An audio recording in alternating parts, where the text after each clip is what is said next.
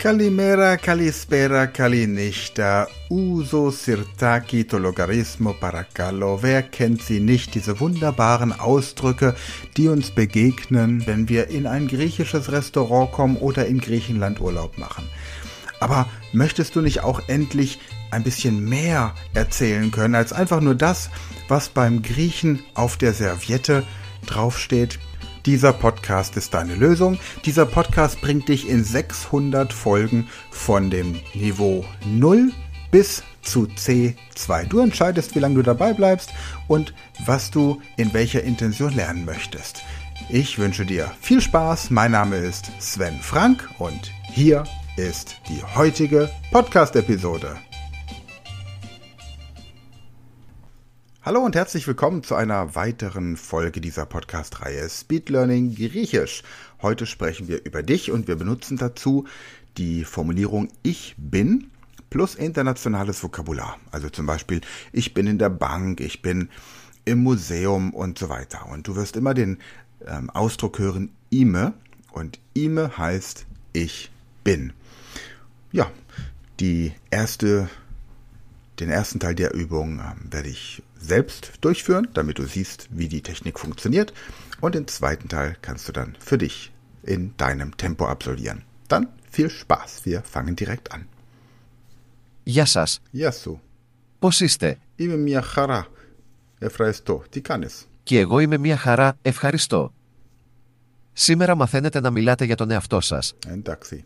Παρακαλώ επαναλάβετε μετά από μένα. Μμμ. Είμαι πιλότος. Είμαι πιλότος. Είμαι στο γυμναστήριο. Είμαι στο γυμναστήριο. Είμαι στο αυτοκίνητο. Είμαι στο αυτοκίνητο. Auto.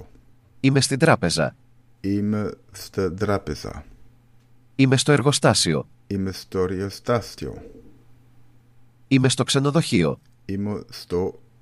ξο- πού- πού- πού? Είμαι στο τηλέφωνο. Είμαι στο τηλέφωνο. Das war leicht. Είμαι στο τηλέφωνο. Είμαι στο σούπερ μάρκετ. Είμαι στο σούπερ μάρκετ. Είμαι στο εστιατόριο. Είμαι στο εστιατόριο. Είμαι στο θέατρο. Είμαι στο θέατρο. Είμαι στο λεωφορείο. Είμαι στο λεωφορείο. Είμαι σε ένα ταξί. Είμαι σε ένα ταξί. Είμαι στο καφέ. Είμαι στο καφέ. Είμαι στο σχολείο. Είμαι στο κο- σχολείο. Είμαι στο κέντρο της πόλης. Είμαι στο κέντρο της πόλης. Είμαι στο σπίτι. Είμαι το σπίτι, zu Hause, το σπίτι. Είμαι μουσικός. Είμαι μουσικός. Είμαι στο μπαλκόνι. Είμαι στο μπαλκόνι. Είμαι στο τένις. Είμαι στο τένις. Είμαι στο ποδόσφαιρο. Είμαι στο ποδόσφαιρο. Κάνατε σπουδαία δουλειά.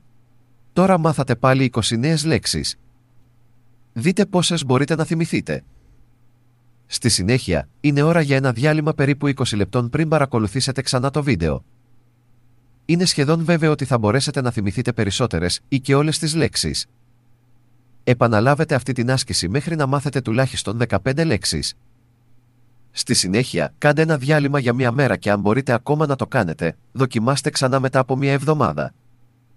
Διασκεδάστε ξανά και την επόμενη φορά θα εξασκηθούμε στο να απαντάμε σε ερωτήσεις ναι ή όχι. Εντάξει. Adio. Also, was er jetzt noch gesagt hat, ist, wiederhole im Grunde diese Wörter, bis du sie so weit drauf hast, bis du nicht mehr darüber nachdenken musst.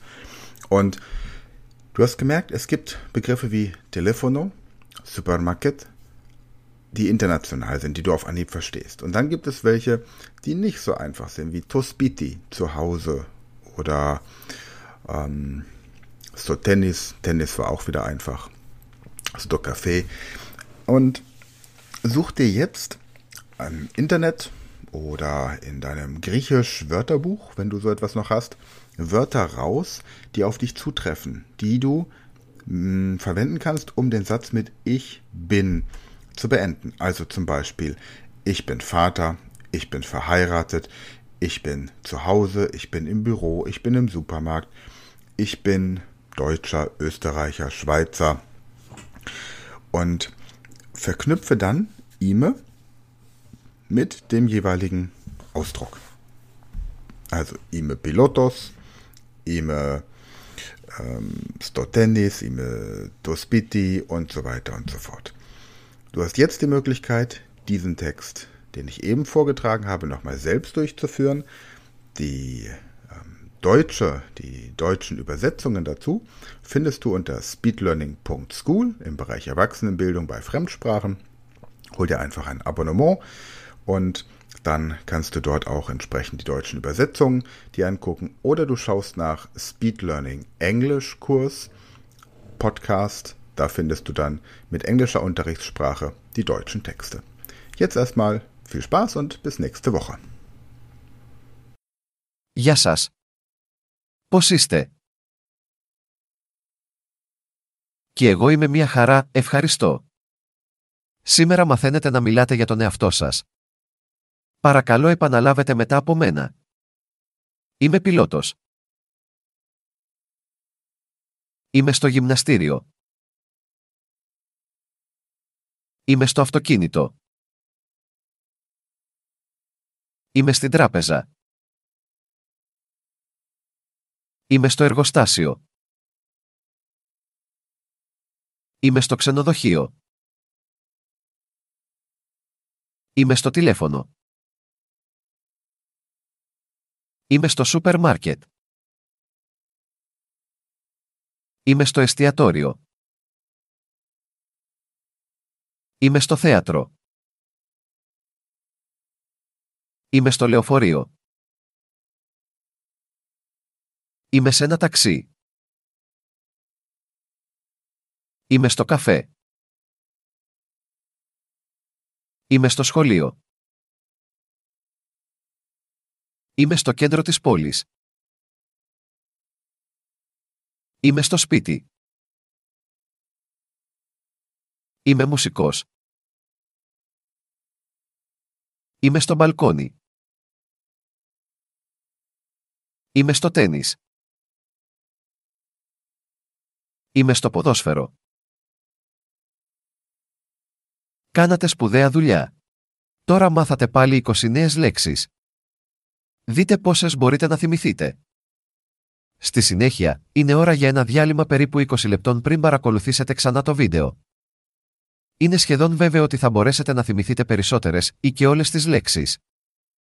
Επαναλάβετε αυτή την άσκηση μέχρι να μάθετε τουλάχιστον 15 λέξεις. Στη συνέχεια, κάντε ένα διάλειμμα για μία μέρα και αν μπορείτε ακόμα να το κάνετε, δοκιμάστε ξανά μετά από μία εβδομάδα. Διασκεδάστε ξανά και την επόμενη φορά θα εξασκηθούμε στο να απαντάμε σε ερωτήσεις ναι ή όχι. Das war eine weitere Folge dieser Podcast-Reihe Speed Learning Griechisch der Podcast für alle, die Griechisch lernen wollen. Ich freue mich, dass du dabei warst und wenn du das Tempo erhöhen möchtest, schneller und effektiver Griechisch lernen möchtest, dann gibt es zwei Möglichkeiten für dich. Entweder du registrierst dich in der Speed Learning School für 15 Euro im Monat, monatlich kündbar und hast sofort Zugang zu den bisher fertigen Avatar-Videos, auf denen dieser Podcast beruht. Oder aber du meldest dich bei mir unter info at sven-frank.com und wir besprechen, wie wir dir die griechische Sprache schneller und effektiver im Einzeltraining entweder in Deutschland oder in Griechenland, vielleicht auf einem Boot, vielleicht mitten in Athen vor der Akropolis oder in Thessaloniki auf dem Markt oder wo auch immer innerhalb von drei bis zehn Tagen beibringen können. Melde dich jetzt info at sven-frank.com. Ansonsten hören wir uns nächste Woche. Ich freue mich auf dich. Bis dahin eine gute Zeit und Adiós.